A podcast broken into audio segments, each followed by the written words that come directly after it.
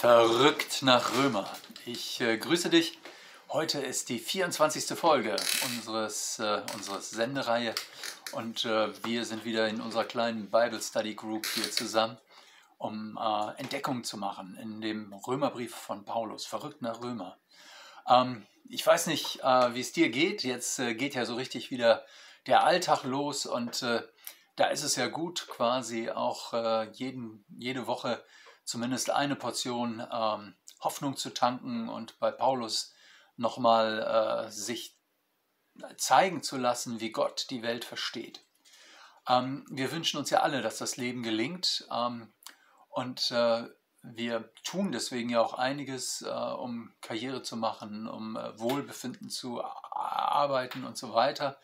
Und doch merken wir, es ist irgendwie was schiefgelaufen. Also es gibt immer wieder Brüche in unserem Leben, Schwierigkeiten und die Bibel sagt, es gibt einen Riss von Anfang an. Ähm, und äh, dieser Riss, der hat quasi mit Adam begonnen und äh, seit Jesus gibt es eine Alternative. Und darüber kommt Paulus heute ins, äh, ins Reden und ähm, ich möchte dich mitnehmen in den Römerbrief Kapitel 5, Vers 16 bis 19. Und nicht verhält es sich mit der Gabe wie mit dem, was durch einen Sünder geschehen ist. Denn das Urteil hat von dem einen her zur Verdammnis geführt, die Gnade aber hilft aus vielen Sünden zur Gerechtigkeit. Denn wenn wegen der Sünde des einen der Tod geherrscht hat, durch den einen, um wie viel mehr werden die, welche die Fülle der Gnade und die Gabe der Gerechtigkeit empfangen, herrschen im Leben durch den einen Jesus Christus. Wie nun durch die Sünde des einen die Verdammnis über alle Menschen gekommen ist, so ist auch durch die Gerechtigkeit des einen für alle Menschen die Rechtfertigung gekommen, die zum Leben führt. Denn wie durch den Ungehorsam des einen Menschen die vielen zu Sündern geworden sind, so werden auch durch den Gehorsam des einen die vielen zu Gerechten. Also das klingt natürlich erstmal wieder super theologisch, ähm, aber Paulus äh, baut das auf. Also was ist denn damals durch Adam in diese Welt gekommen und was hat sich durch Jesus verändert? Das ist sozusagen seine Frage. Und äh, das, wogegen er sich wehrt, ist, dass ähm, man Sünde verharmlost. Also dass man sagt, ach Mensch, wir sind doch alle kleine Sünderlein, Fehler haben wir alle, ist nicht so schlimm, wir kriegen das schon wieder hin. Ähm, Nein in großer Klarheit und Schroffheit und äh, mit einer Vehemenz, die man äh, erstmal ab, abkönnen muss. Ähm, und mit großer schmerzhafter Wiederholung sagt Paulus, äh, dass durch den einen, nämlich durch Adam, äh, Verdammnis, Tod, Sünde und Ungehorsam in diese Welt gekommen ist. Äh, von da aus ähm, gilt sie dann auch für uns alle. Also nicht nur für Adam, könnte man sagen, der Arme, sondern auch für dich und mich, obwohl wir viele, viele Jahre später leben. Das habe ich ja letztes Mal auch schon entfaltet. Ähm, wir werden also alle zu Menschen, die in der Trennung von Gott leben. Ähm, wie soll man das verstehen?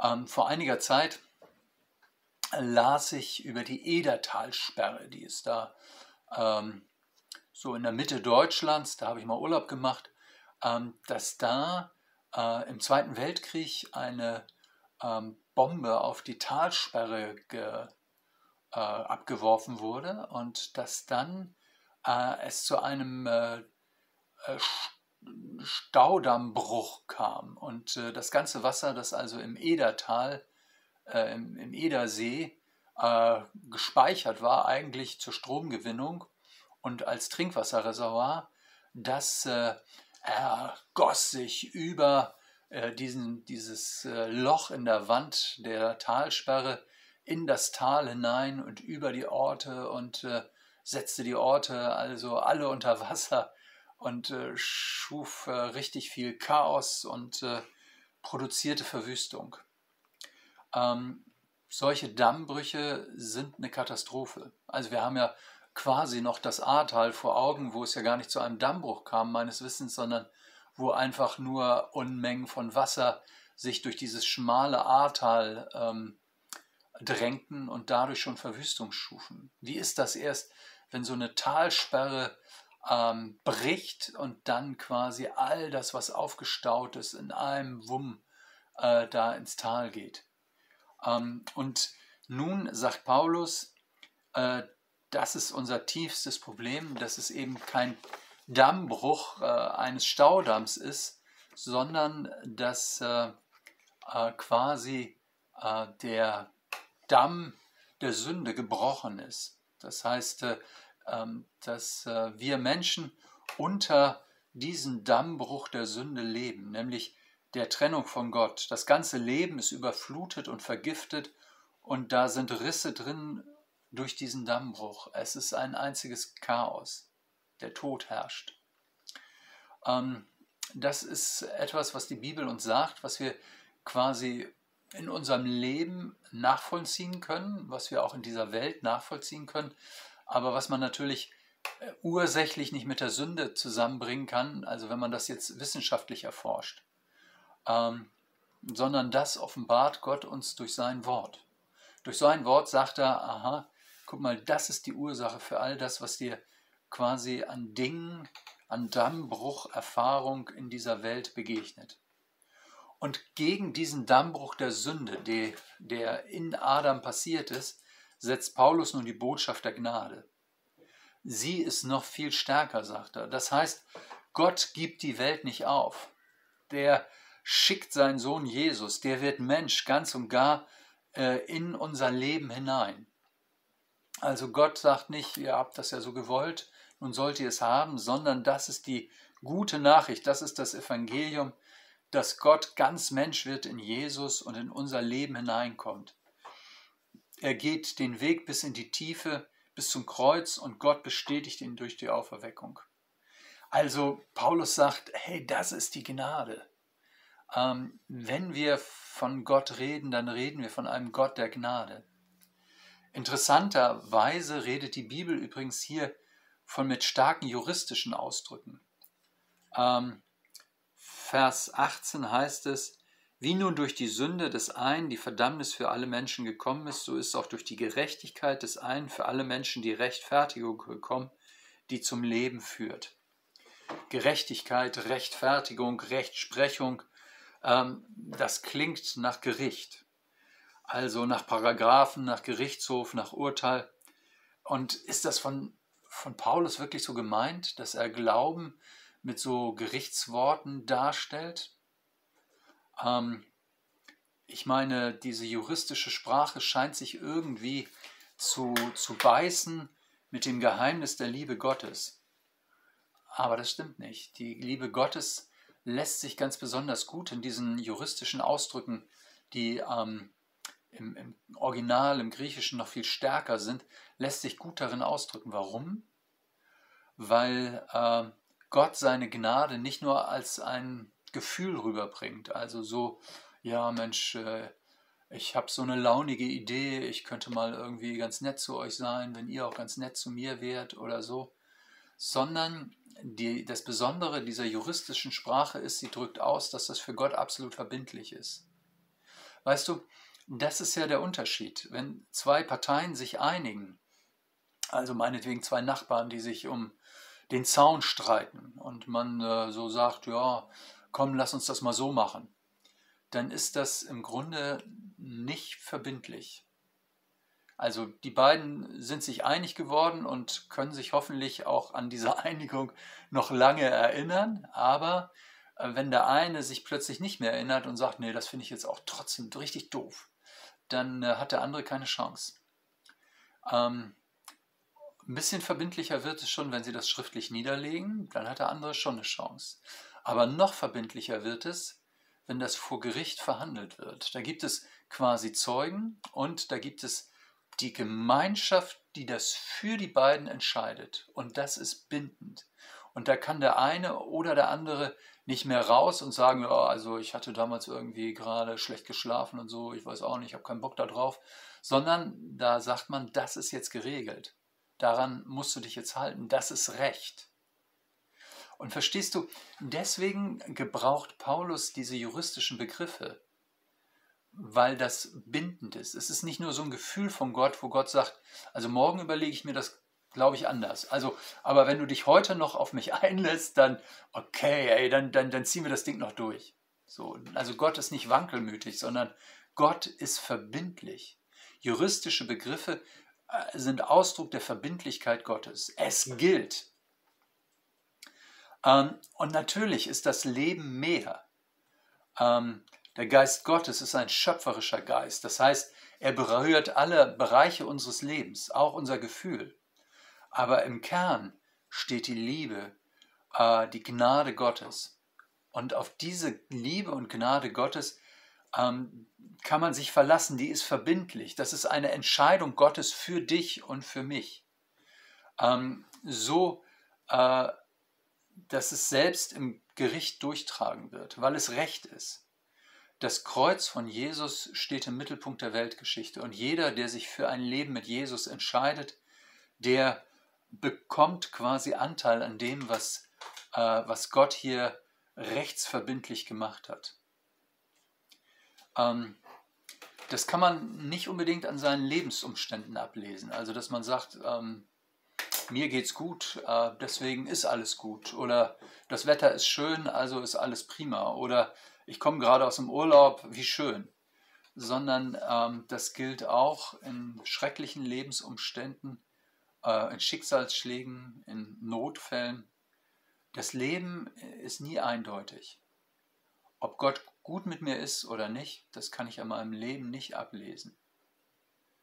Aber am Kreuz von Jesus sehe ich, dass Gott sich juristisch festgelegt hat, verbindlich festgelegt hat. Hier habe ich die Mitte der Weltgeschichte. Gott sagt Ja. Ähm, und, äh, und lädt uns damit ein, dass wir ihn zurücklieben. Also, dass wir das nicht nur äh, beanspruchen, sondern dass wir sagen, Mensch, wenn das so ist, äh, wenn, die, wenn die Gnade so stark ist, dann, ähm, dann möchte ich mein Leben darauf bauen. Äh, nun kommt noch eine wunderbare Formulierung, eine, die ich liebe. Und äh, die steht in Vers 17. Denn wenn wegen der Sünde des einen der Tod geherrscht hat durch den einen, um wie viel mehr werden die, welche die Fülle der Gnade und der Gabe der Gerechtigkeit empfangen, herrschen im Leben durch den einen Jesus Christus. Im Leben herrschen. Also, äh, eigentlich könnte man das sogar übersetzen, dass man herrscht wie ein König. Ähm, das ist doch spannend. Ähm, Paulus bezieht das auf dein und mein Leben. Und äh, er sagt, Gott möchte nicht, dass wir unter die Räder kommen, nicht einem blinden Schicksal ausgeliefert sind, nicht den Eindruck haben, wir hecheln immer so hinterher, ich komme zu kurz und äh, ich komme unter die Räder, sondern er möchte, dass eben unser Leben uns nicht in den Händen zerrinnt, sondern dass wir in unserem Leben herrschen. Das heißt, wie soll das gehen? Wir sind doch schwach und zerbrechlich, wir machen Fehler, wir äh, entscheiden uns falsch, wir fallen immer wieder zurück hinter das, was wir wollen, auch äh, hinter das, was wir sozusagen im Leben mit Jesus äh, uns vornehmen. Ähm, wir machen Dinge, die nicht zu, unserem, zu unserer Beziehung zu Jesus passen. Ja, ja, sagt Paulus, aber trotzdem kannst du herrschen. Nicht durch äh, deine eigene Kraft und dadurch, dass du nun doch wieder alles im Griff hast, nur eben mit äh, frommen Vokabeln, sondern dass du äh, durch die Gnade Gottes, durch Jesus herrscht. Herrscht heißt, ähm, dass du dich eben durch Jesus nicht einem blinden Schicksal ausgeliefert fühlst, sondern dass du sagst, ähm, ich bin in Gottes Hand. Jesus, bitte führe mich. Führe mich so, dass es für andere und für mich ein Segen ist. Ich bekomme meine Sünde nicht in Griff, aber ich komme zu dir als jemand, der dich um Vergebung bittet und da dadurch die Sünde in meinem Leben, das Versagen in meinem Leben, der Bruch in meinem Leben nicht das letzte Wort hat, sondern du. Du bist derjenige, der mich hält. Und äh, ich drücke dir gegenüber Jesus immer wieder äh, mein Vertrauen aus. Was darin passiert, ist ja folgendes. Du schneidest die Fesseln durch, die sich sozusagen immer wieder um uns winden, wo man dann sagt, nein, ich kann nicht, nein, ich will nicht, ähm, nein, es geht nicht, weil du sozusagen das Gefühl hast, ich habe versagt oder ich bin mit dem und dem schlecht drauf. Ähm, und die Fesseln werden durchbrochen, die, die uns binden wollen, die uns nach unten ziehen wollen. Und, äh, und durch Jesus komme ich immer wieder neue Freiheit. Ich bleibe geliebt, egal was ich tue, ich bleibe geliebt. Und, äh, und das bleibt dabei. Also, Jesus sagt mir, ich stehe zu dir und wir gehen gemeinsam zum großen Ziel Gottes, zu seiner neuen Welt. Und, äh, und er gibt mir immer wieder die Freiheit und sagt, und herrsche in deinem Leben über all das, was, äh, was dich wegzieht von mir, was äh, den Riss zwischen dir und mir vertieft, was äh, dich auch von Menschen trennt. Wenn es also vom Herrschen die Rede ist, geht es um eine große innere Überlegenheit, innere Unabhängigkeit.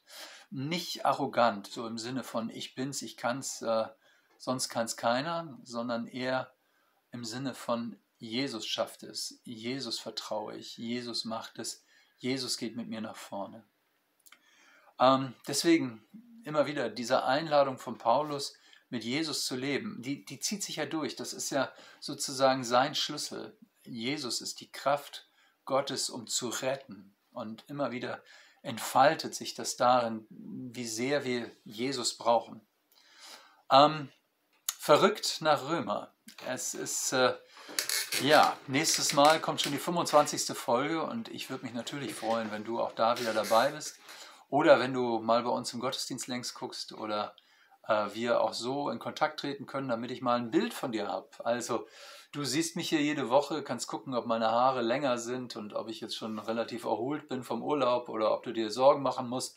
Bei dir weiß ich das nicht. Und äh, das fände ich cool, wenn sozusagen über diese Bible Study Group äh, hinaus ähm, ein Kontakt entsteht zwischen dir und mir. Für heute wünsche ich dir erstmal alles Gute und mach's gut. Bis bald, dein Pastor Hani.